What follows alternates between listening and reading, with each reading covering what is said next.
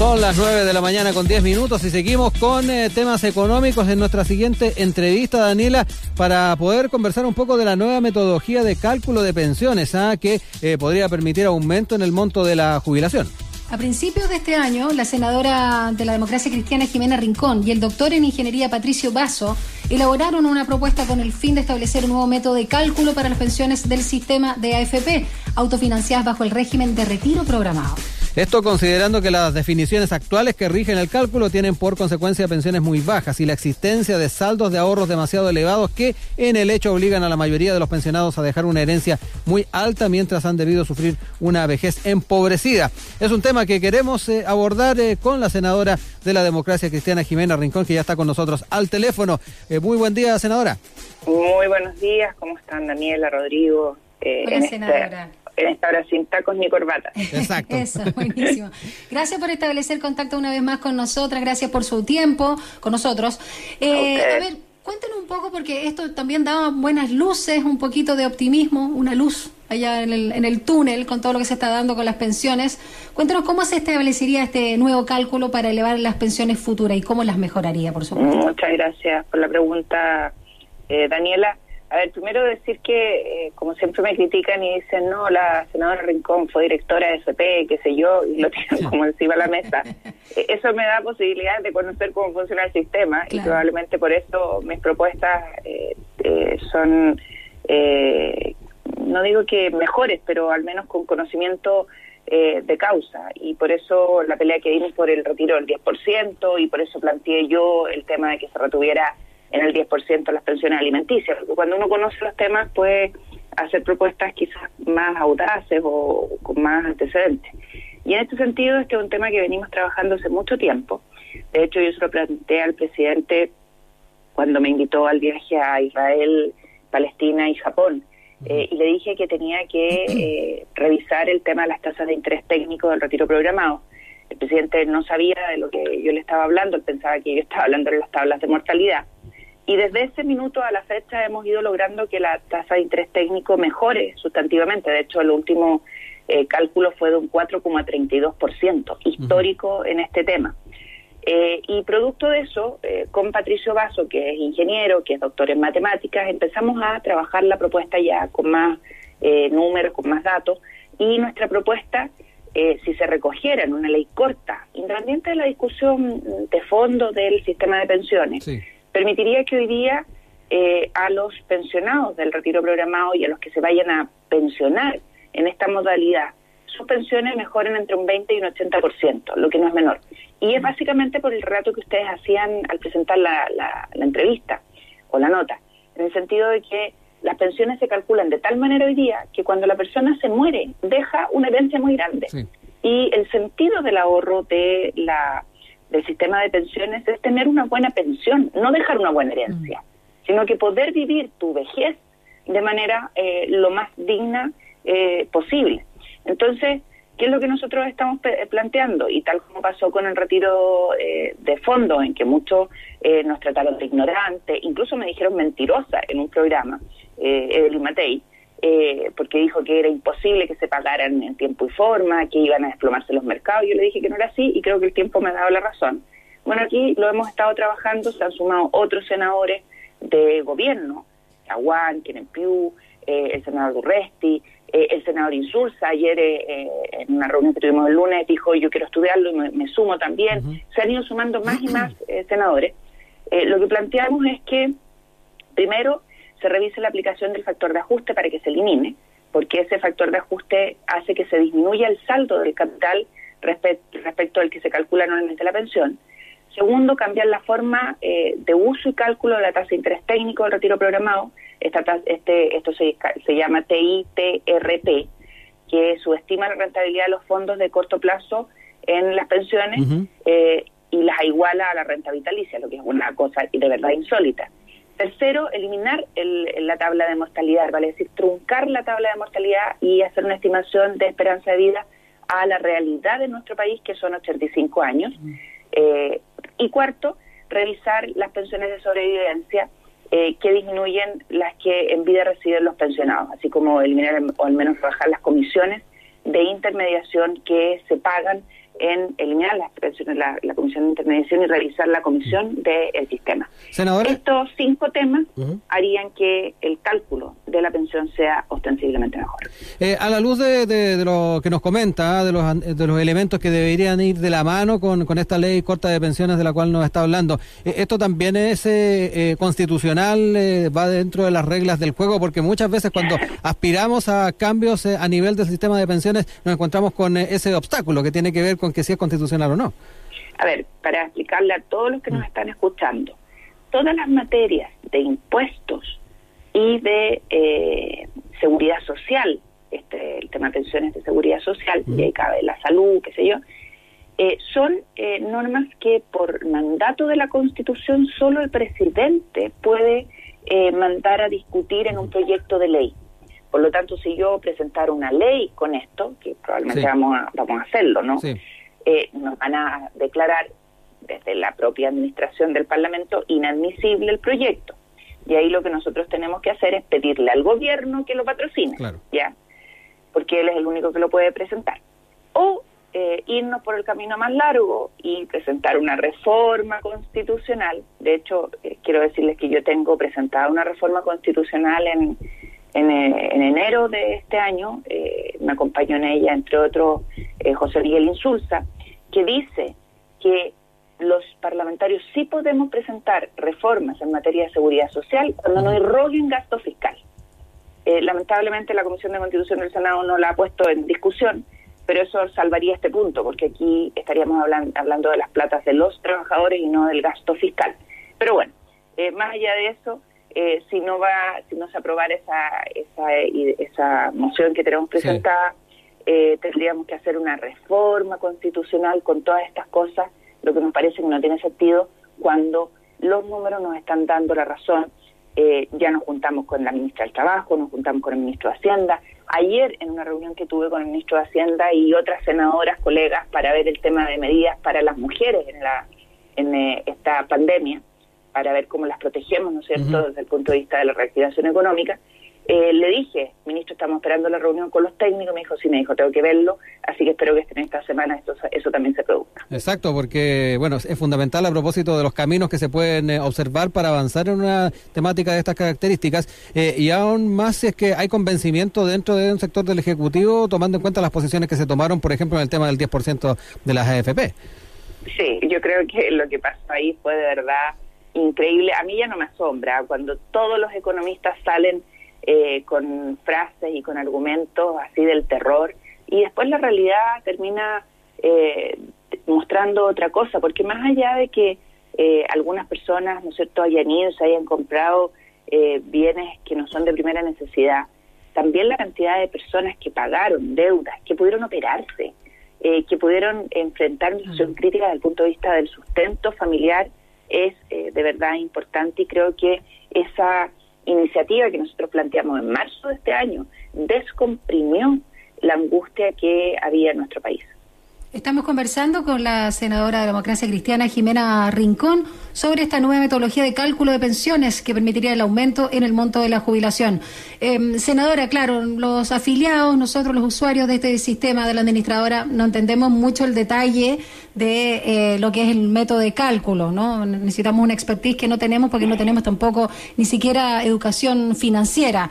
Pero tras lo que usted ha señalado, eh, esto redunda en mejores montos, en una jubilación, digamos, no solo digna, eh, sino que también permita los años reales que están teniendo los chilenos y la humanidad en general con las expectativas de vida. Y quiero preguntarle también em, sobre si esto va en paralelo con el debate de la reforma de pensiones. Y quiero unir a esto también algo que a propósito causó bastante revuelo sobre esta iniciativa de Karim Bianchi, eh, Pamela Giles y Zafiro, si no me equivoco, sobre este nuevo retiro del 10%. ¿Qué opina a la luz también del de, eh, el miedo que existe de que las pensiones sean más exiguas? Yo creo que cuando ellos hacen esa propuesta, supongo eh, que tienen números a la vista y a mí me gustaría verlos, porque eh, ya retirar un 10% obviamente es un, es un impacto en las pensiones futuras. Eh, nosotros cuando hicimos el planteamiento lo hicimos pensando en que obviamente va a venir un ciclo de recuperación que va a permitir recuperar ese, ese menor ahorro en el tiempo. pero eh, seguir eh, sacándola ahí cuando tenemos que ver de qué manera potenciamos otros otras medidas, creo que puede ser un mal camino. Hay que ver cuáles son los, los antecedentes que estuvieron a la vista para hacer esta presentación y eh, evaluarla y estudiarla. Yo creo que hoy día tenemos que apuntar a mejorar pensiones. Eh, hay muchas y muchos que la están pasando muy mal. Eh, si nosotros hiciéramos esto, podemos mejorar las pensiones eh, en montos que fluctúan entre el 20% y el 80% y obviamente va en paralelo a la discusión de pensiones que dice relación con eh, aumentar la cotización por la vía del aporte de los empleadores, crear un fondo solidario y una serie de otras cosas que se están estudiando. Esto es dentro del 10%, dentro del eh, sistema de capitalización individual, como eh, mejoramos la estimación del cálculo de las pensiones y infectamos hoy día, no en 10, 20 años más. Eh, senadora, eh, también en el marco de, estas propuestas eh, y también mirando en, ese escenario que todos esperamos sea mucho más halagüeño para las jubiladas y jubilados del futuro, ¿se puede lograr con estos elementos superar la línea de la pobreza para los pensionados, que es uno de los grandes temas? aquellos que logran jubilarse muchas veces tienen justamente pensiones de hambre. Mira, si hoy día no existiera el, pilar solidario, la pensión básica solidaria que estableció la presidenta Bachelet, la verdad es que la situación sería paupérrima, mm. porque eh, las pensiones medianas que están sacando eh, las mujeres eh, hoy día solo con el sistema de capitalización individual no fluctúan entre 24 y 25 mil pesos. Y si no tuvieran este pilar solidario que se creó en el, en el primer gobierno de la presidenta, la situación sería simplemente dramática.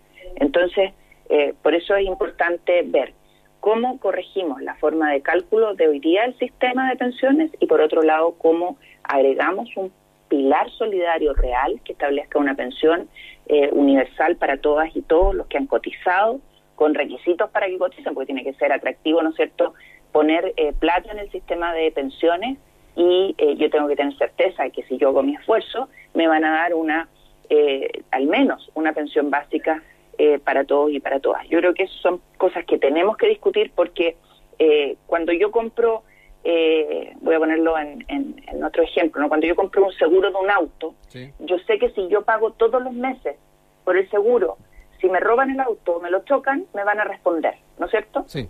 Y lo que tenemos en pensiones hoy día no es eso, porque ponemos plata todos los meses pero cuando llega la hora de pensionarnos, la verdad es que no recibimos lo que nos dijeron que nos iban a dar.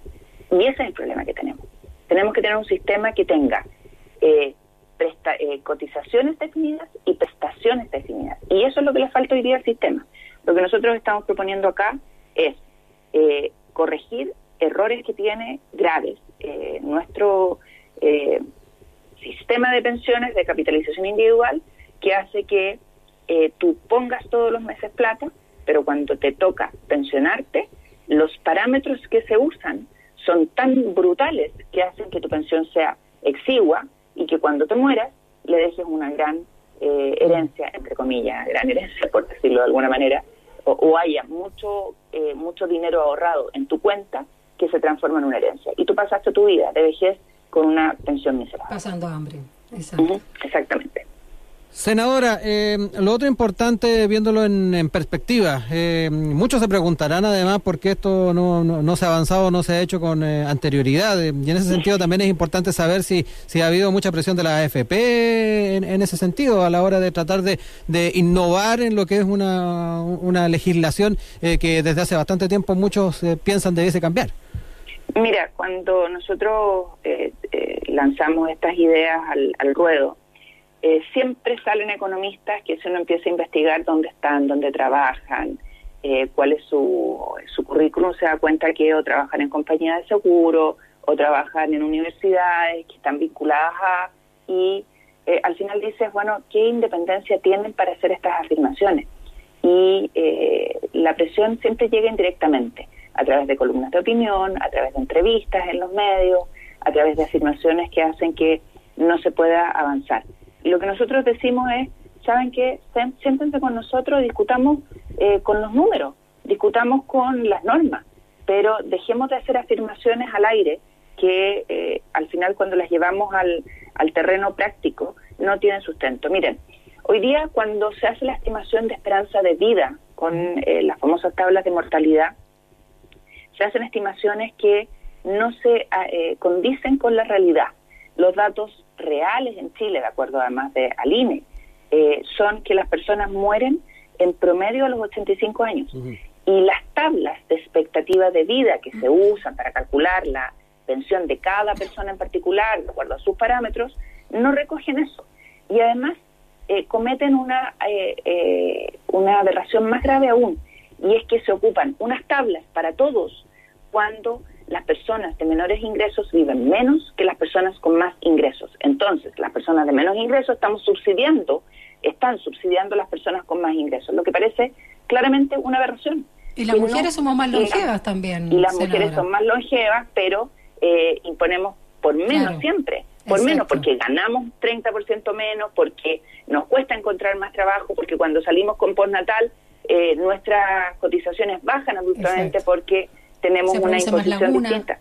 Tenemos más laguna, etcétera. Entonces, eh, el sistema es perverso y creo que eh, esas cosas tenemos que ponerlas encima de la mesa para que eh, se corrijan y se corrijan en base a números, en base a la evidencia de nuestro país y que protejamos a los dueños de este dinero, que son los trabajadores. Senadora, eh, conflicto de intereses. senadora aludía a, los expertos que muchas veces dan opiniones respecto a eh, propuestas legislativas y particularmente en temas de pensiones. ¿A nivel parlamentario eh, no se observa esa presión también? ¿En qué sentido? De, las propias AFP.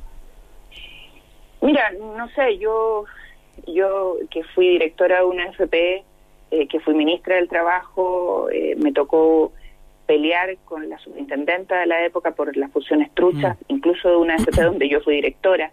Eh, y claro, la presión existe.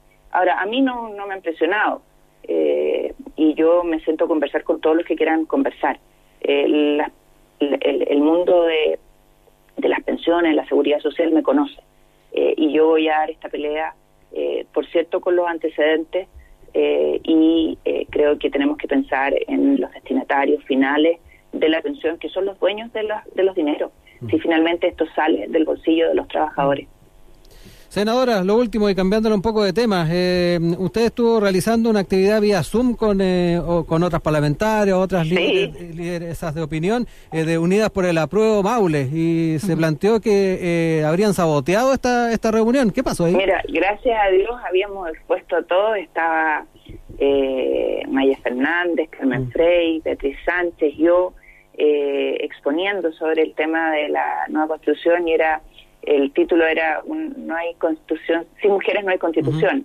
Eh, y la verdad es que habíamos, gracias a Dios, habíamos expuesto todas y de repente se empezaron a meter unos hackers eh, con la bandera de Estados Unidos al revés, con Viva el Capitalismo, con Yo Rechazo eh, y cosas por el estilo, empezaron a cantar y no nos dejaron seguir y empezaron a poner mensajes. pero mira, más allá de eso nos dio publicidad a la actividad del apruebo. Eh, que hoy día parte formalmente, por cierto, la campaña entre una conversación, una conversación, un Zoom. Eh, y nada, decir que, creo que el debate tiene que ser con ideas y con respeto eh, y que estas cosas yo creo que no les ayudan a ellos porque nos dan publicidad a nosotros. Exacto, quedan mal parados también. Exactamente. Senadora Jimena Rincón, muchísimas gracias por este contacto telefónico con nosotros acá en Radio USACH, una vez más, para contarnos eh, sobre esta nueva metodología de cálculo de pensiones que va a permitir finalmente lo que más nos importa, un aumento en el monto de la jubilación.